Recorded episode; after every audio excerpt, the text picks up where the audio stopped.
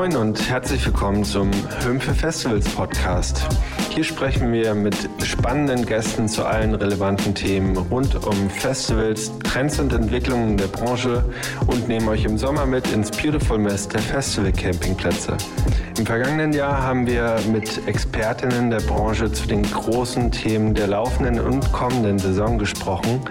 Da die Gespräche live aufgezeichnet wurden, entspricht die Qualität leider nicht immer dem, wie wir es gerne hätten. Wir hoffen trotzdem, ihr habt Spaß beim Hören.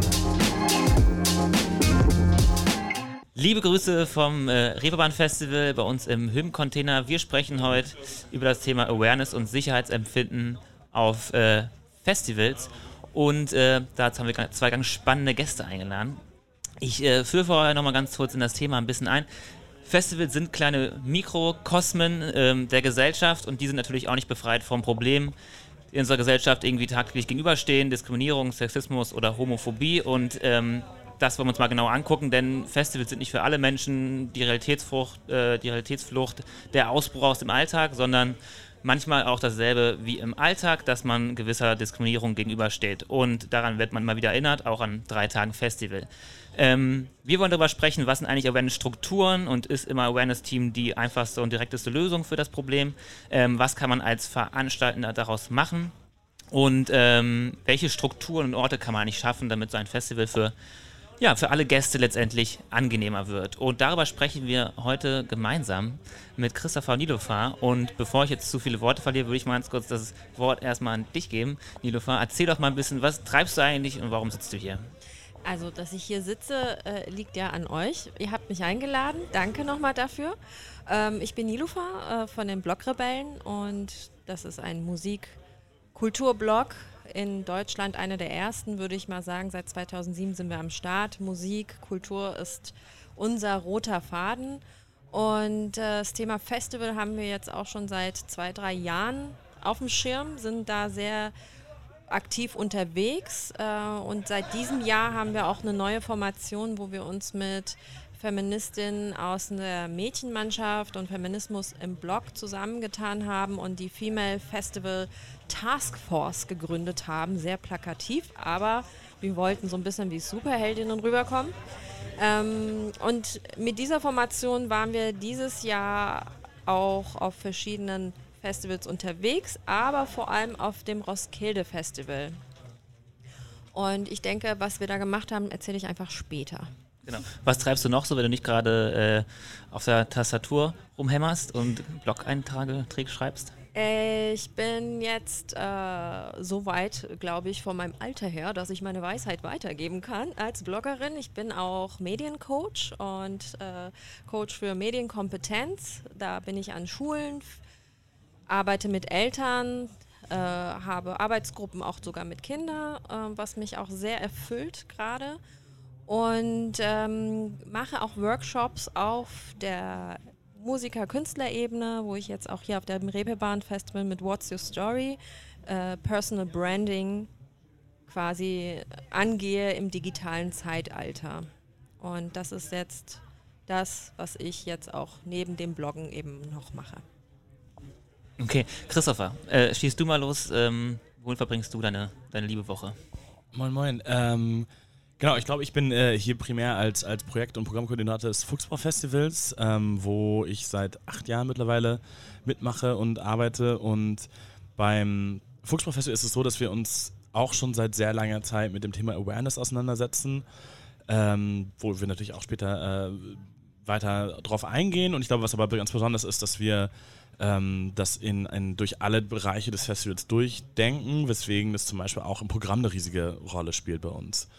Und ähm, ansonsten, ich, ich studiere Politikwissenschaften äh, so ein bisschen nebenbei und arbeite äh, in, in, in Polit- und äh, Kunstprojekten, die sich auch ganz viel mit Identität auseinandersetzen und äh, bin auch aktivistisch relativ viel tätig. Zum Beispiel haben wir gerade in Berlin eine, eine Gruppe gegründet, die heißt Voices for, wo es um äh, Gewalt gegen queere äh, Menschen geht, mit der wir ähm, Proteste organisieren und, und, und Aufmerksamkeitskampagnen machen.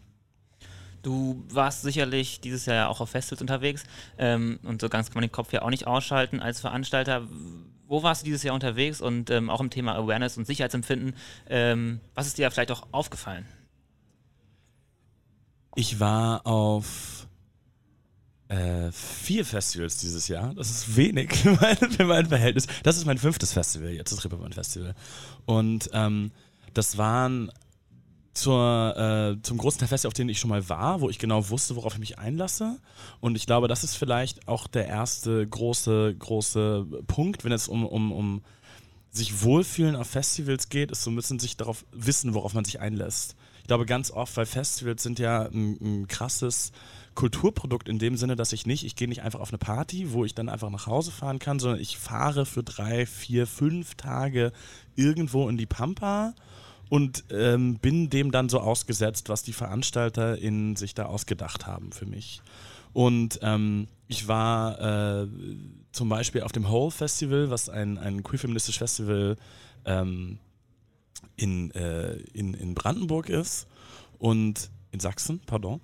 Äh, was sehr spannend war, das ist das erste Mal, dass ich auf einem dezidiert queeren Festival war in meinem Leben und äh, das war sehr aufregend, es war sehr klein und es waren vielleicht also 2000 Leute da und ich glaube, was, was sehr schön war, war, dass man gemerkt hat, alle Leute fühlen sich gerade relativ wohl und verhalten sich auch so und es ist zum Beispiel auch ganz viel Nacktheit oder so da. Und ich glaube, es braucht natürlich irgendwie eine gewisse, was, was für Voraussetzungen braucht es, um sich überhaupt auszuziehen in so einem Ort, an so einem See oder so. Und aber auch einfach ganz viel ähm, nette, nette Begegnungen.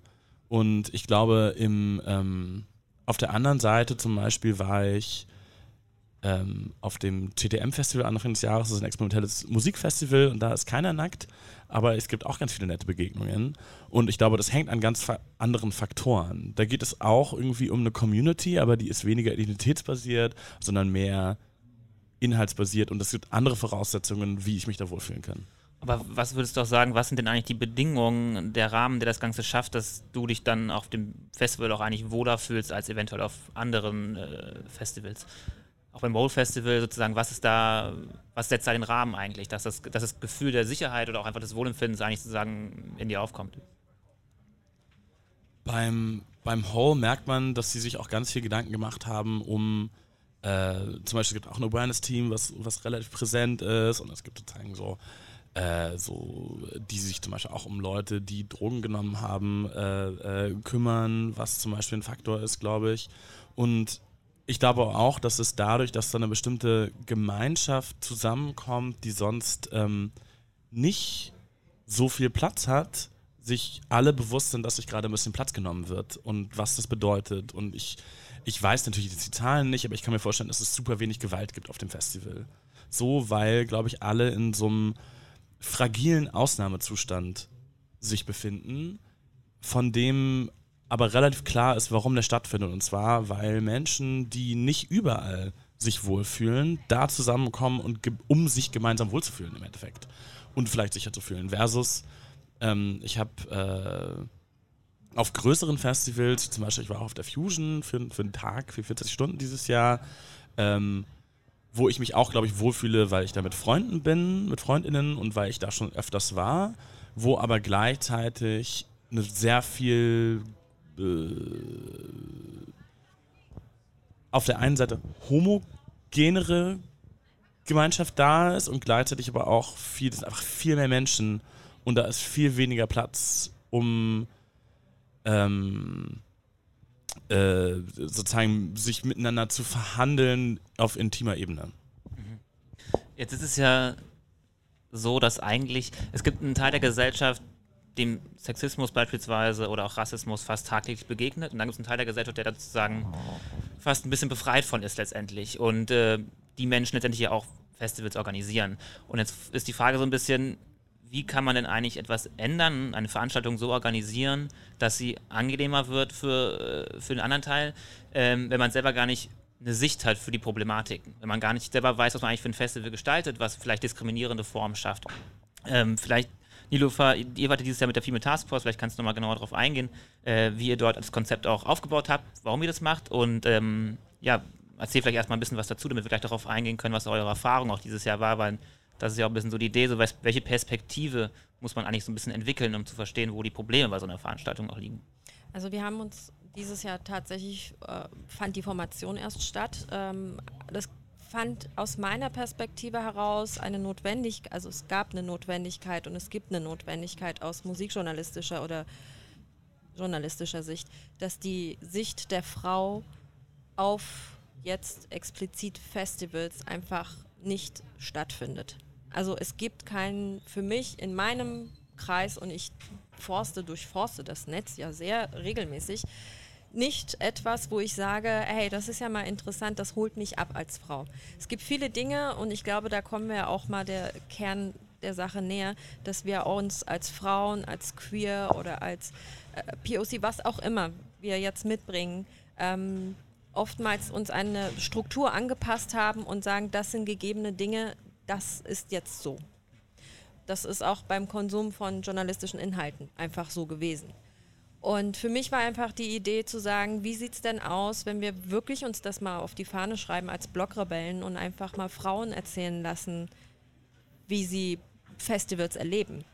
Einfach mal, und ich habe auch jegliche Freiheiten auch gelassen und habe auch mein Netzwerk spielen lassen. Da kam dann Nadja äh, von Mädchenmannschaft auch ins Spiel. Ähm, und dann haben wir uns nochmal zusammengesetzt und sie sagte auch, äh, ja, ey, ich war hier auf Rock am Ring letztes Jahr und habe auch so dieses, dieses Verlangen gehabt, mal auf ein Festival zu gehen und einfach mal zu zeigen und zu erzählen, was da einfach passiert. So. Wie eben männliche Gruppen schon allein sich verhalten. Also wenn Männer aufeinandertreffen auf Festivals, um Spaß zu haben, was das heißt, wenn Männerpartys stattfinden. Was bedeutet das für uns Frauen? So auf dem Zeltplatz oder so.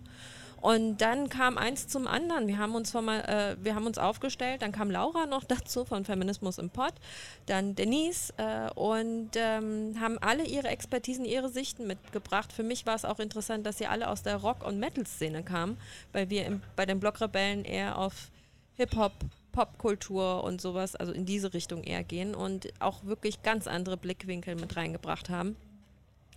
Dann haben wir die Möglichkeit gekriegt, aufs Roskilde Festival zu fahren. Und die hatten uns eingeladen zu, und haben gesagt, kommt mal vorbei, schaut uns euch unser Festival an. Wir sind gespannt, was ihr quasi über uns und unser Konzept sagt. Wie wir jetzt in Sachen Sexismus, also das hatten wir uns dann auf die Fahne geschrieben, Sexismus, das ist das, was wir jetzt gerade mit unserer Sicht einfach mal leisten können. So. Okay, das heißt, ihr projiziert eigentlich so ein bisschen nach außen mit dem Projekt eure, die, die Sicht, was sonst halt wahrscheinlich weniger gesehen wird und auch in der Evaluation von den Veranstaltungen weniger gesehen wird, weil die Perspektiven teilweise fehlen, vielleicht auch, weil es ein sehr männliches Team unter anderem zum Beispiel sein kann. Ja. Da sind die Strukturen ja so unterschiedlich. Ähm, jetzt hast du es gerade schon ein bisschen angedeutet, euer Team ist auch divers darin, welche Festivals ihr eigentlich besucht. Vielleicht gehen wir mal ein bisschen rein, so was eure ja. Erfahrungen dieses Jahr waren, auch vielleicht, wo der die Differenz auch liegt zwischen einem Metal-Festival und einem ja, sehr poplastigen Festival, oder? Also Roskilde ist in unseren Augen das Spoiler eines der Vorzeigeprojekte, die wir jetzt einfach mal in der Hinsicht Awareness einfach mal wirklich hochhalten können. Ähm, Nadja war jetzt auf dem Rock im Park. Ich kann jetzt nur erzählen, was sie in ihren Texten geschrieben hat. Also das findet dann auch bei uns auf dem Blogrebellen-Blog statt, so diese Beobachtung. Und bei ihr war es auch, und durch die Gespräche habe ich rausgehört, dass tatsächlich diese Festivals wie jetzt Rock im Park wirklich äh, toxisches männliches Verhalten gang und gäbe ist. Das ist halt so. Und dann kommen Männer mit irgendwie weißen, nee, äh, rosanen Westen mit hinten dran Triebtäter drauf.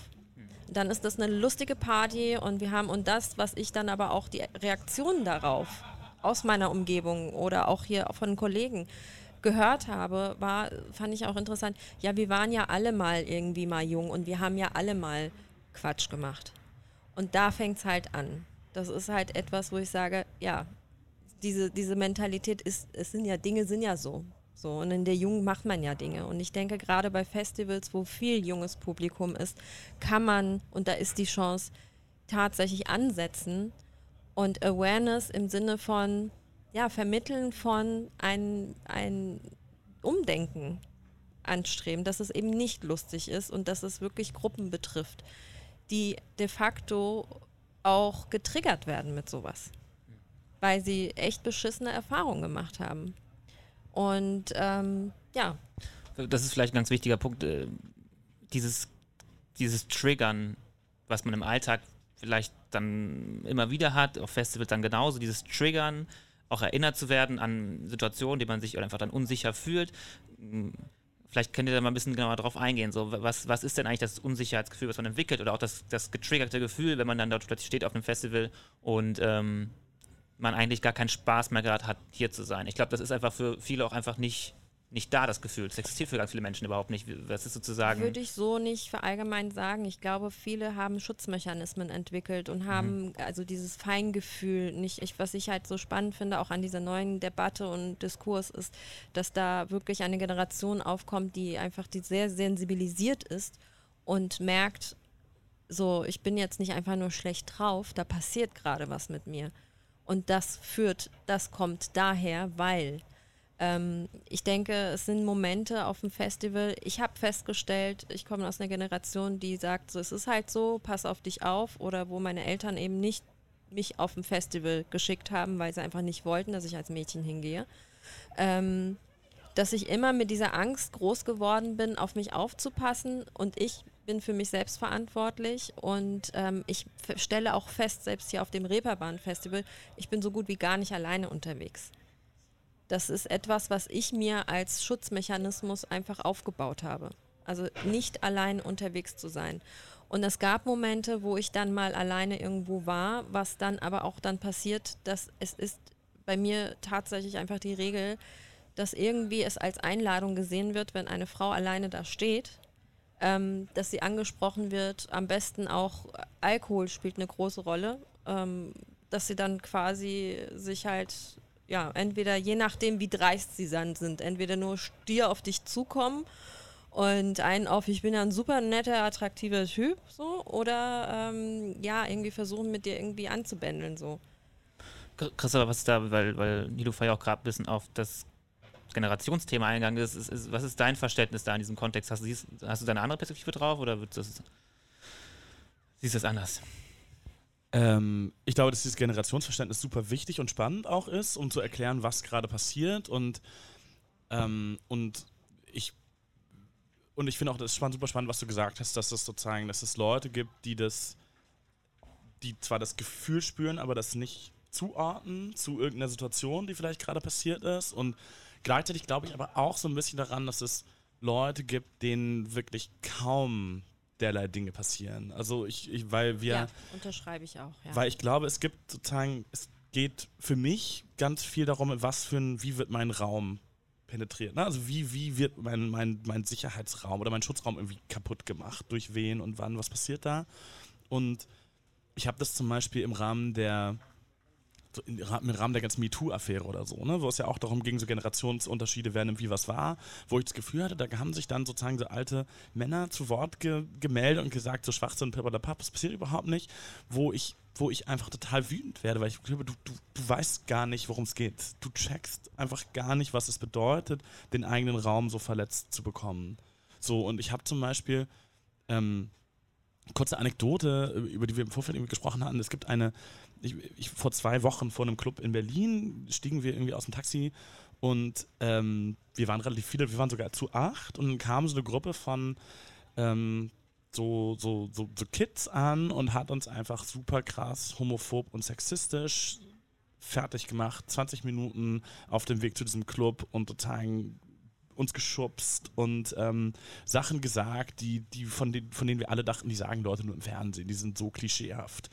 Und wir waren, und wären wir nicht in diesen, in diesen Laden reingelaufen, ähm, wo die Türsteher dann die Leute festgehalten haben, wären wir definitiv zusammengeschlagen worden. Und das Krasse ist sozusagen, und wir waren einfach alle und, und, und es, uns ist nichts passiert. Und ich, wir haben aber auch so gemerkt, krass, es geht überhaupt nicht darum, ob ich gerade hier irgendwelche Schmerzen davon trage, sondern es geht einfach darum, dass jemand gerade so eine Linie überschritten hat, die mich total fertig macht. Und, ähm, und ich glaube, dass ich auch gemerkt habe, ah, wie krass es war, in diesen Club reinzukommen und so einen Raum zu haben, in dem ich jetzt gerade irgendwie zumindest sicher bin.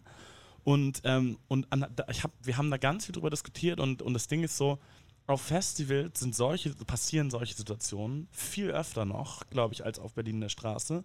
Und du, du sitzt aber irgendwo in der Pampa hast vielleicht dein Zelt, wo du hingehen kannst, was natürlich auch nicht Magic ist, oder irgendwie ein Klo, oder aber keine, im Zweifelsfall keine Rückzugsräume zum Beispiel. Und du hast auch kein.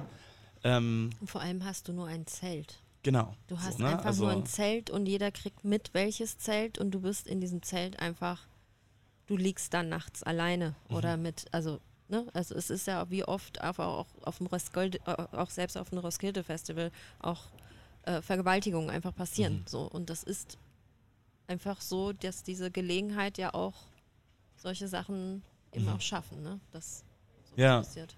Genau, man hat halt nur dieses Zelt und vor allen Dingen auch im Zweifelsfall keine, auf den meisten Festivals gibt es ja beispielsweise keine Awareness-Teams oder so, es gibt sozusagen diese Grenze, es gibt, ähm, passiert hier gerade Gewalt, dann gibt es die, der Sicherheitsdienst, Security, ja. so, die irgendwen rauswirft oder auch nicht, aber es gibt nichts darunter. Es gibt sozusagen diese ungeschriebene Regel, dass ähm, physische Gewalt, wo ich einen blauen Fleck von trage, die ist nicht okay. Also klar, Vergewaltigung zählt natürlich ne, auch drunter, ne, das ist logisch. Aber halt sozusagen alles, was davor fällt, ist dann mein eigenes Problem. So. Das ist ja eigentlich auch ganz spannend, dass letztendlich ähm, es gibt in jeder Schublade eines Veranstaltenden sozusagen äh, das Sicherheitskonzept, was die Behörden einfordern, wo alles klipp und klar drin steht, sozusagen, wie wir hier Sicherheit eigentlich generieren, aber eher aus so einer öffentlichen, behördlichen Sicht heraus. Aber es gibt eigentlich selten Konzepte, die alles andere daneben abdecken, also die eigentlich das Sicherheitsgefühl auch schaffen, sozusagen im Interesse der Besuchenden. Ähm, Lass uns vielleicht da mal auch ein bisschen drauf eingehen, wie, wie Festivals da eigentlich gestaltet sind, weil ihr gerade auch schon über Security, Security sprecht, die irgendwie ja ähm, Festivals einer der Hauptkontaktpunkte auch sind zwischen Besuchenden und der Festival-Orga. Ähm, in ganz vielen Sicherheits- oder in ganz vielen Awareness-Konzepten wird ja auch ähm, immer das Personal an den Bars zum Beispiel noch irgendwie auch genutzt und Barpersonal ähm, sozusagen auch eine kommunikative Stelle, sobald was passiert ist, sobald es eigentlich schon zu spät ist, ähm, müssten eigentlich Awareness-Teams und Security mehr zusammenarbeiten, müssten Security-Unternehmen eigentlich mehr in diese Awareness-Funktion hinübergehen. Also du hast doch gerade dieses gute Beispiel geschafft, ähm, was Drangsal ja über seine Social-Media-Plattform damals auch relativ dieses Jahr ganz gut ähm, nach außen gebracht hat, mit diesen zwei Männern, die auf dem, im Rock'n'Park äh, diese, diese Triebtäter-Westen Die gibt es übrigens nicht nur im Rock'n'Park. Auf- auf also ich mehreren habe die auch auf ja. einem EDM-Festival auch gesehen. Also es ist etwas, es ist ein Spaß, der findet einfach statt. Der findet in einem anderen Rahmen statt und äh, diese Menschen, die das machen, die verstehen uns ja auch nicht. Und, und die Frage ist ja, wieso schafft es denn die Security, jede Tasche zu kontrollieren und Kontrollen durchzuführen und aufzupassen, dass bloß keine 500 Milligramm äh, Flaschen mit Wasser reinkommen, aber schaffen es nicht, diese Westen rauszufiltern. Es ist ja halt nur Spaß. Die tun ja niemandem was.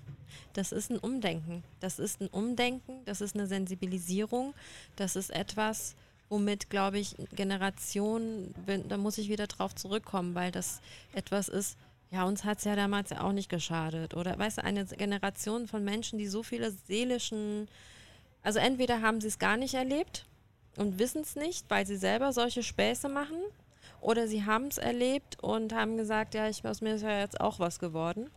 Ähm, aber eben, um jetzt mal darauf zu raus, ne, Security, ob die Security dafür zuständig ist oder Awareness-Teams oder wie auch immer. Ähm, ja, es gab auch den Fall, dass auch in einem Festival zum Beispiel Rapist auf mit Tape von so einem äh, Teenager-Zelt drauf äh, ge getaped wurde, weil das halt total lustig war. So. Ich denke, es sollte eine Hausordnung geben. Und ich denke, so, wir fragen uns ja jetzt, wir sind ja jetzt hier, um zu fragen, ne, was muss man als Gastgeber oder damit die Party gut ist, was muss man als Gastgeber machen? Ich glaube, als Gastgeber muss man erstmal Position beziehen. Ganz, ganz klar, äh, das passiert auf öffentlicher Sicht. Bevor ich mir ein Ticket kaufe, muss mir bewusst sein, das Thema hatten wir ja auch, äh, was erwartet mich da. Und das muss, wenn man und das sollte auch wirklich, es ist ein gesamtgesellschaftliches Ding, die Würde des Menschen ist unantastbar. Und das fang, es, die fangen bei solchen Dingen in meinen Augen ja auch schon an. Und wenn ich ein Festival veranstalte, muss ich solche Dinge einfach kommunizieren, dass eben auch solche Signale, solche Westen, solche Geschichten von vornherein an der Tür abgenommen werden. Und dann ist es die Sache der Security dafür zu sorgen. Aber was ist gerade der Status quo? Wie positionieren sich gerade zum Beispiel so der Großteil der Festivals, auch wenn sowas vorfällt, wie, wie, wie mit, den, mit den Westen, die du gerade benannt hast? Ähm, Ich denke, da sind sie gerade sehr überfordert. Also es passiert jetzt und es wird die nächsten Jahre immer mehr passieren. Also und ich glaube, das Thema Awareness ist ja jetzt etwas, was jetzt, wir reden jetzt darüber. Ähm, viele wissen noch gar nicht, wie sie es machen und wie sie es umsetzen sollen. Und wenn sie es umsetzen sollen, wer soll es machen? Weil ich kann ja nicht das Thema LGBTQ mit einem, ich sage jetzt mal, einen Schrank von Security der einfach überhaupt nichts mit dieser Community und überhaupt nichts damit zu tun hat, kann ich nicht eine Awareness-Weste umziehen und sagen, mach mal. Ja. Da ist gerade was passiert. Ähm, wenn du sagst, die sind überfordert, kannst du ein bisschen sagen, so wer, wer, wer ist es denn? Also wen, wer, weißt du, wen, wen, wen darf ich mir vorstellen, ja. wenn du sagst, die? Also ich würde jetzt einfach auf die Festivals oder auf das, ich kann genau, mir vorstellen, ja. dass zum Beispiel ein Rock im Park diese Nummer ähm, dass die damit überhaupt nicht gerechnet haben, dass sowas überhaupt auf den Schirm rückt. Mhm. Und ich habe jetzt auch nicht großartig viel mitbekommen, wie sie sich letztendlich positioniert haben, weil ich gehe mal davon aus, dass das etwas ist, wo sie sich vielleicht sagen, ja mal gucken, vielleicht äh, ebbt das ja mal ab oder sie schreiben sich jetzt erst recht das Thema auf den Schirm. Ähm, dann gibt es ja Festivals, die haben das ja schon, schon ewig auf dem Schirm diese Nummer. Also so, ne, Sensibilisierung und äh, das äh, Projekt hier mit äh, Splash Festival ist ja auch, äh, wo ist Panama? Also da gibt es ja schon Aktionen, die tatsächlich schon stattfinden. So. Aber die, die es noch nicht hatten, also ich habe dich ja, bevor wir aufgezeichnet haben, habe ich mir auch gedacht, was ist, was, wie würde Rock, Rock am Ring, äh, also würde das, würden die das wollen? Mhm. das Thema Awareness so in dem Sinne sich auf die Fahne schreiben und dafür sorgen, dass die Männer sich da gefälligst zu benehmen haben. Mhm. Ist das denn, ähm, letztendlich haben wir ja bei dem Thema dann äh, ein strukturelles Problem, dass auch dann die Veranstaltenden sich damit nicht beschäftigen. Ähm, auf verschiedenen Seiten. Also wir gehen da später noch darauf ein, wie das sozusagen zustande kommt, so, warum, warum auch keine Relevanz auf veranstaltenden Seite da geschaffen wurde. Aber jetzt noch ganz kurz, es gibt dann auch sozusagen so Zwischenlösungen gerade, weil du meinst, wir sind gerade so in einer Phase des Verstehens noch. Ähm, und es gibt zuerst Awareness-Teams auf Festivals. Ähm, es gibt dann aber auch im Ausland schon so Fälle, in denen es eher in so eine ja, in eine Richtung geht, dass es beispielsweise Campingplätze nur für Frauen gibt. Oder auf dem Glastonbury gibt es sozusagen die Sisterhood Stage, ähm, was für viele, ähm, glaube ich, sozusagen aus einem aus einer gewissen Perspektive so ein Verständnis, nicht, da liegt kein Verständnis dafür da. Also warum sozusagen jetzt diese Exkludierung stattfindet, warum das getrennt wird voneinander, ähm, was ist da eure Meinung zu? Wer hat kein Verständnis? Da muss ich jetzt mal differenzieren. wer genau ist dieses, haben kein Verständnis dafür? Also ich habe, ich hab, sagen wir, die Konzepte durchgelesen, ähm, es gab viele Artikel dazu und wenn man sich die Social Media Kommentare durchliest, ist es äh, ganz klar, dass sozusagen viele weiße heterosexuelle Männer sozusagen sich davon sozusagen fast schon angegriffen fühlt, wie sozusagen jetzt eine, ja genau, also es ist sozusagen so natürlich so, ich will jetzt aber das Bild auch nicht so stark zeichnen, weil das ähm, jetzt auch zu einfach ist, aber es gibt sozusagen auch klar Leute, die halt sagen so, ja, warum muss es denn jetzt da eine extra Stage geben, wie so einen extra Campingplatz, was soll das denn? Und das ist ja eigentlich eher, wenn das der Status Quo ist, dann zeigt das ja gerade, oh wow, wir sind eigentlich da, dass wir jetzt gerade exkludiert voneinander feiern müssen, weil zusammen kriegen wir es ja nicht hin. Also ich bin ja Iranerin und ich bin auch im Iran unterwegs und ich habe auch, also es ist, es gibt diese radikale Form der Geschlechtertrennung in öffentlichen Räumen. Wird hier im westlichen Raum immer negativ und rückschrittlich dargestellt. Äh, muss ich aber sagen, solange sich Männer nicht benehmen können, finde ich das hin und wieder echt gut. Das sage ich jetzt auch, also ich gehe auch in Deutschland, ich bin hier aufgewachsen, das hat nichts damit zu tun, dass ich jetzt iranisch oder sonst irgendwas bin ich bin auch sehr offen und äh, Nacktheit ist immer für mich auch immer so, wo bin ich gerade unterwegs. Gibt auch sicherlich Räume, wo Männer da sein können und ich nackt sein kann. Aber wenn ich die Menschen nicht kenne, wenn ich den um, ich, dann bevorzuge ich eine Frauensauna. Und ich bevorzuge auch, äh, zeitlang habe ich auch ein Frauenfitnessstudio bevorzugt. Ich fühle mich wohl und ich fühle mich sicher. Und ich, das ist dieses Sicherheitsding, weil ich oftmals auch in Deutschland in diesem fortschrittlichen Western, wie wir uns auch hier bewegen, ähm, dieses Bild, was wir uns aufgebaut haben oder uns immer wieder von der Werbung zugetragen wird, hauptsächlich, einfach de facto in der Realität nicht real existiert. Mhm. Also angegafft zu werden, wenn du gerade in der Sauna in der Dusche stehst, der Mann kommt rein und gafft dich einfach nur, also mit dem Blick einfach an. Hat ja nichts gemacht, aber, ne? Und das findet halt statt. Und da finde ich so ein Frauencamping-Geschichte richtig geil. Ich würde hingehen. Ich finde, es ist ja auch immer eine Frage dessen, wer schafft hier gerade was für einen Raum. Ne, es ist ja was völlig anderes äh, zu sagen, wir machen hier ein Konzert, auf das nur weiße Cis-Männer dürfen. So, wo man sich halt fragt, wahrscheinlich, dieses Konzert gibt es äh, zuhauf, das ja. muss gar nicht so gelabelt ja, werden. Ja. So, aber es gibt halt ist andere. Ja deren Party. Genau, das ist, das ist sozusagen äh, oft eh so. Und ich glaube, dass es halt andere Räume einfach nicht per se gibt. Ähm, und, und die gilt es zu schaffen, um irgendwie ähm, ja, einfach aus, auch, auch Ausnahmezustände für Leute irgendwie ermöglichen zu können vom Alltag, die äh, die es sonst nicht gibt. Und ich glaube zum Beispiel, ich meine, es gibt in, in Skandinavien, ich habe vergessen, wie es heißt, aber gibt es so ein Festival, wo sie praktisch so viele Anzeigen hatten und praktisch in ihrer Evaluierung, ähm, dass Frauen angegrapscht wurden und angemacht und so, wo sie gesagt haben, so, Schluss jetzt, wir machen das Festival nur noch mit Frauen. Ähm, was ich auch, ich glaube, sie haben ein Jahr ausgesetzt und es dann nur mit ja. Frauen gemacht, was ich relativ konsequent fand auf jeden Fall. Und, und ich glaube, da in deren Kommunikation, so wie ich das verstanden habe, war auch relativ klar, dass das nicht das Endziel ist. Es ging nicht darum, per se ähm, ein Festival nur für Frauen zu schaffen, sondern es war eine Konsequenz dessen, dass sie gesagt haben, dieses Festival ist für einen gewissen Anteil unserer BesucherInnen unertragbar, so wie es gerade funktioniert. Wir müssen irgendwas machen. Äh, und ich glaube, das ist ja, das ist ja auch der Fall äh, mit den Frauen-Campingplätzen oder so, dass einfach gesagt wird, das, das funktioniert gerade so nicht wir müssen jetzt was machen und das ist eine Möglichkeit. Aber sollte man so auch eigentlich Awareness verstehen, dass es eigentlich gerade nur ein Zwischenstadium ist, dass wir das benötigen, weil sozusagen äh, das Thema so viel Relevanz besitzt, dass wir deswegen Awareness-Teams, Awareness-Strukturen aufbauen, um zu einem besseren Ziel zu gelangen. Also wir arbeiten, sagen, ist gerade ein Zwischenstand oder wird es sowieso, wird es das für immer geben? Zieldefinition brauche ich an dieser Stelle. Was ist das Ziel? Ja, das, das. Heißt, also das ist die Frage. Wollen wir, also Utopie ist, also es wird kein Festival geben, der nicht irgendwie irgendjemanden auf eine Art und Weise äh, gewaltsam quasi irgendwie angeht.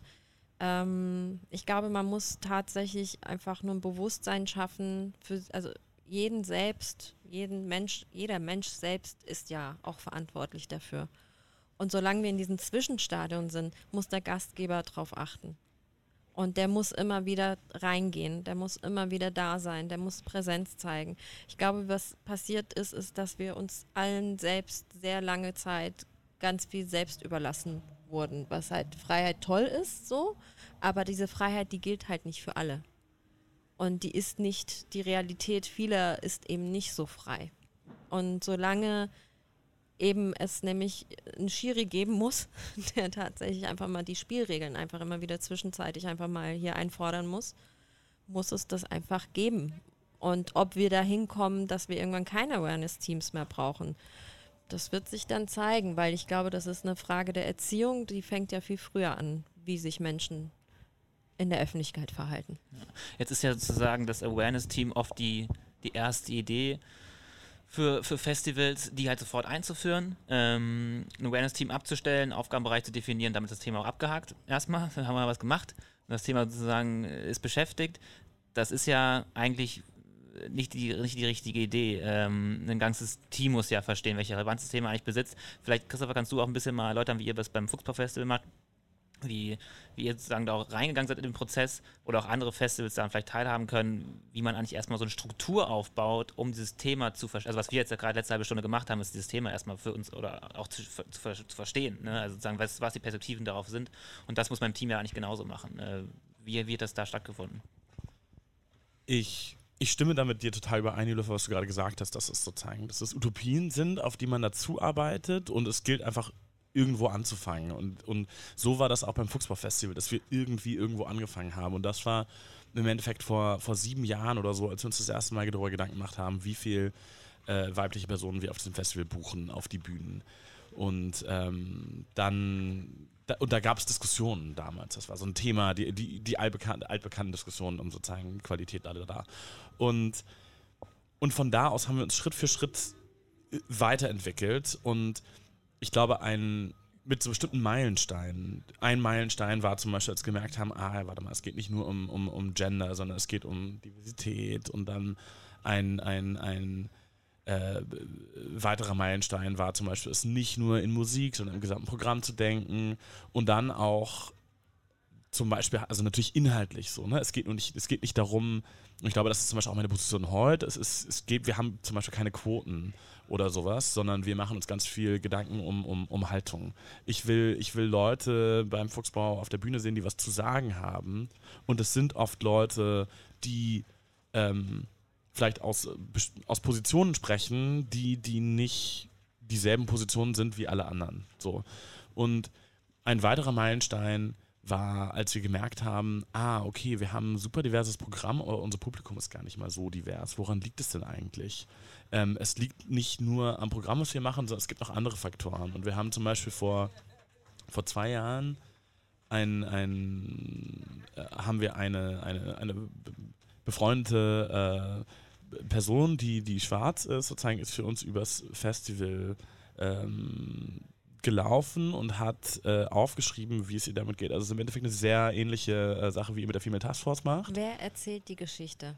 Genau. Das, das sage ich immer. Wer erzählt immer die Geschichten und wer hat sie bis jetzt erzählt? Und das ist ein super Ansatz. Ja, und ähm, weil wir A natürlich als Team ähm, mehrheitlich weiß sind, so, aber wir sind, wir haben, wir sind nicht alle weiß, aber mehrheitlich und vor allen Dingen B natürlich auch das Festival nicht wirklich wahrnehmen. Wir sind nicht als BesucherInnen da, so.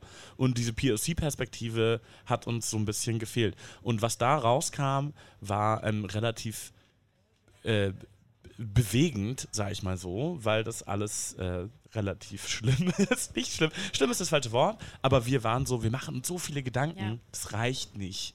Und wir haben letztes Jahr zum Beispiel ein Team, einen, einen Antirassismus-Workshop mit dem gesamten Team gemacht, woher, wo wir gemerkt haben, wir müssen es alle machen. Es reicht nicht, im Programm zu machen, die gesamte Produktion, PR etc. muss sich mit diesem Thema auseinandersetzen. Rassismus, Sexismus und diese Community und Awareness. Vielleicht habe ich... Ich sag immer so, stell dir mal vor, du steigst morgens, also so, weil Männer mich auch oftmals anschreiben, hauptsächlich weiße Männer, weil ich immer dieses, meinem Sprachgebrauch Allmann und weiße Cis-Geschichten mit reinbringe, ähm, die sich an, angegriffen fühlen und warum ich das mache und die sagen ja auch nicht Brownie zu mir und so, ne? Wo ich dann sage, stell dir mal vor, du steigst morgens in den Bus und fährst zur Arbeit. Und du steigst A ein, B aus. Diese Fahrt ist einfach ganz gechillt. So, das ist deine Realität. Es gibt aber de facto Menschen, die steigen in diesen Bus ein und der Weg zur Arbeit ist so viele Hürden, so viele seelischen Auseinandersetzungen aufgrund ihrer, ihres, ihrer sexuellen Neigung, aufgrund ihrer Hautfarbe. Und das ist der, der Alltag. Das ist ja schon mal der Alltag. So, um das den Menschen einfach mal bewusst zu machen, ne, warum es notwendig ist. Das heißt, schon allein für die Menschen die gängigsten alltäglichen Dinge zu machen, ähm, ist viel Ballast dran. Ziemlich viel seelischer Ballast dran verbunden, bis ich zur Arbeit ankomme und mich da so richtig auch Dingen ausgesetzt habe, so was du erzählst, was ihr vor dem Club einfach erlebt. So.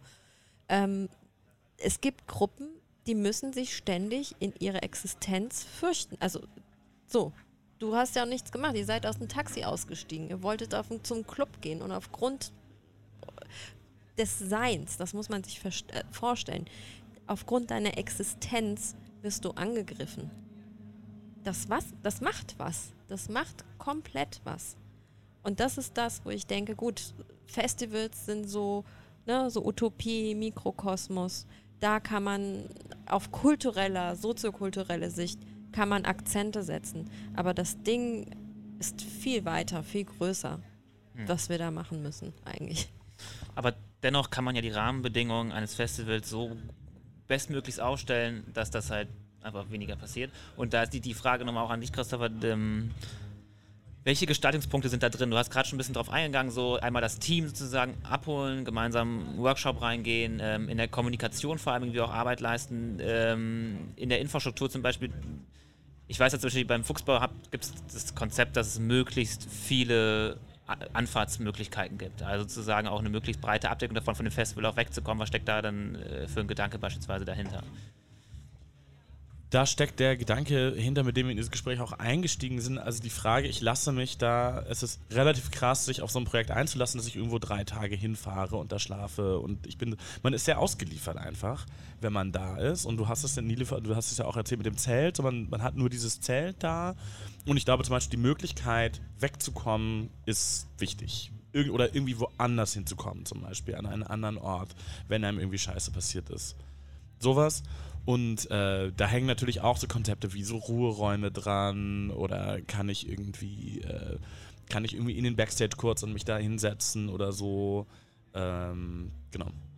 Und es ist ja so, also das Thema Awareness bezieht sich dann auch nicht ja nur auf die rein diskriminierenden Erfahrungen. Es kann ja auch, also was, was gehört eigentlich noch dazu? Es gibt ja sozusagen diskriminierende Erfahrungen wie Sexismus oder auch Rassismus, der dafür sorgen kann, dass ein Awareness-Team einschreiten muss, aber es kann ja auch viel breiter sein. Also um das Thema mal die ganz volle Breite abzudecken, was gehört eigentlich noch dazu? Also wenn ich mich meiner, äh, von meiner Freundin getrennt habe, dann kann ich genauso Zuflucht suchen und einen Raum finden, wo ich gerade allein sein muss. Also was, was, was bedeutet eigentlich, das, eigentlich auch Aware? Also wenn wir jetzt ein bisschen später das Thema noch am Ende nochmal kurz, was ist eigentlich Awareness aus eurer Perspektive so, weil wir jetzt auf viel auf irgendwie sexistische Strukturen eingegangen, auf feministische Strukturen eingegangen sind.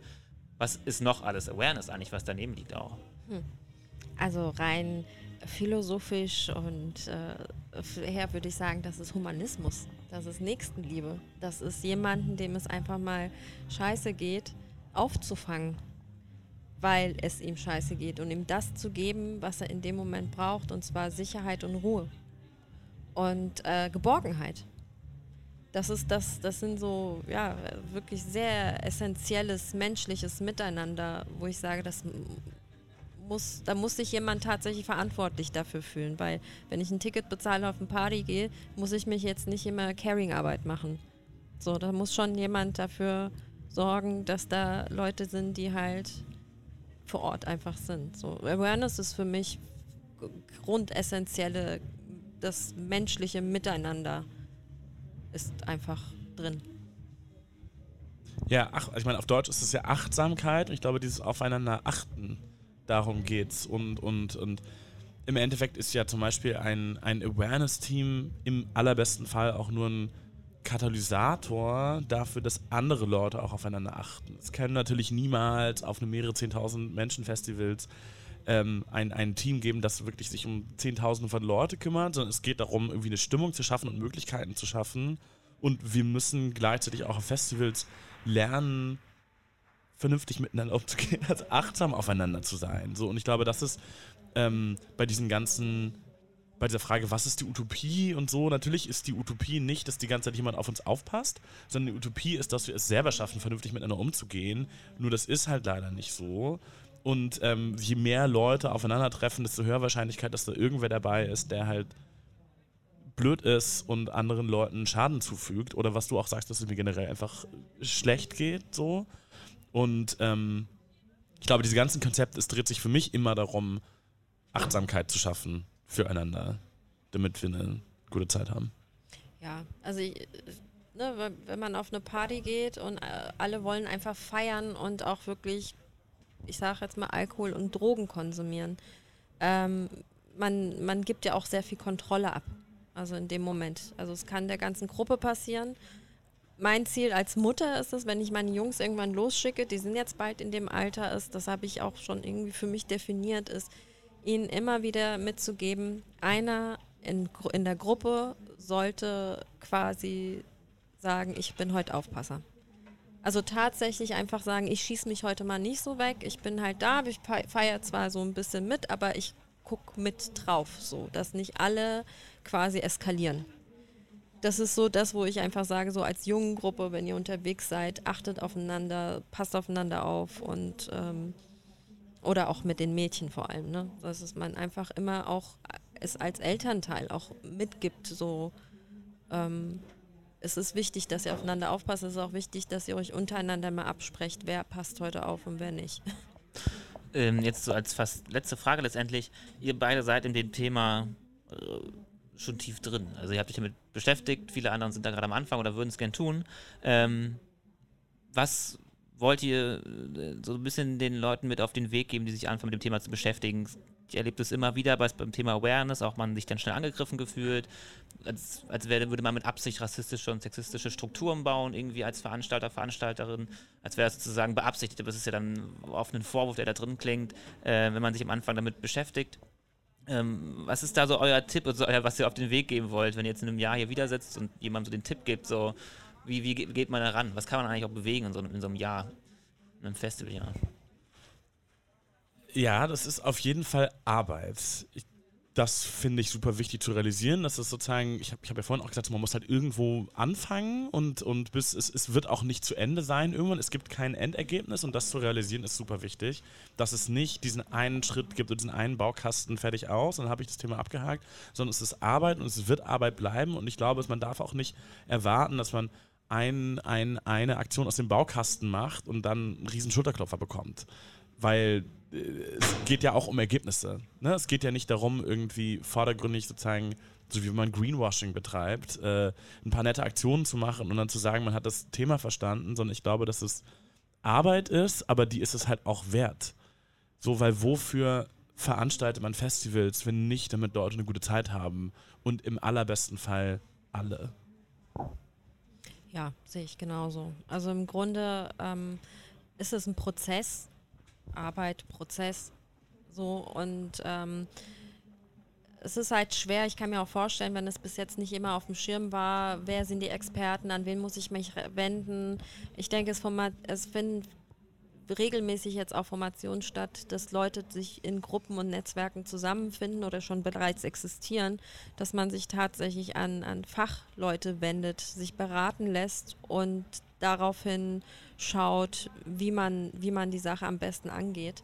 Ähm, das wäre so der erste Schritt tatsächlich. Und ähm, ich denke, irgendwann als Festival ist man ja auch so weit, dass man selbst äh, Resümee ziehen kann und äh, auch mal hinschaut. Ich finde es immer wieder so beeindruckend, skandinavische Länder sind für uns immer so Vor Vorschaumodelle in, in allen sozialen Bereichen.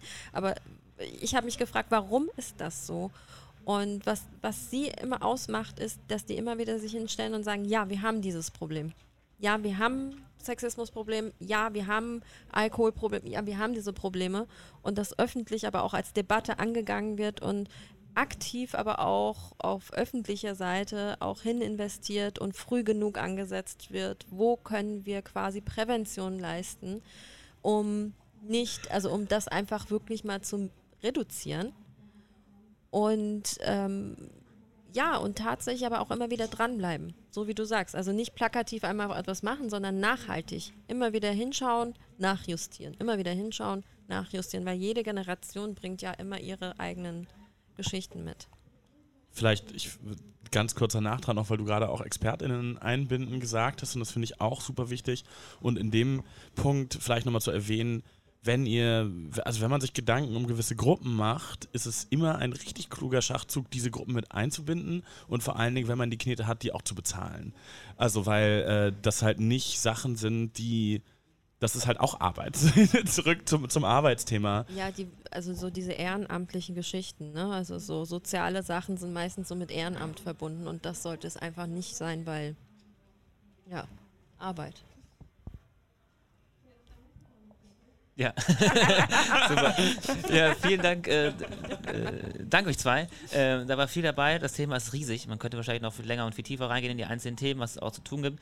Ähm, wir haben jetzt mal einmal kurz durchgeführt und wir nochmal tiefer darauf eingehen. Ich bedanke mich ganz herzlich für eure Zeit und wünsche euch ganz viel Spaß auf dem Reeperbahn Festival 2019. Vielen Dank. Dankeschön für die Einladung.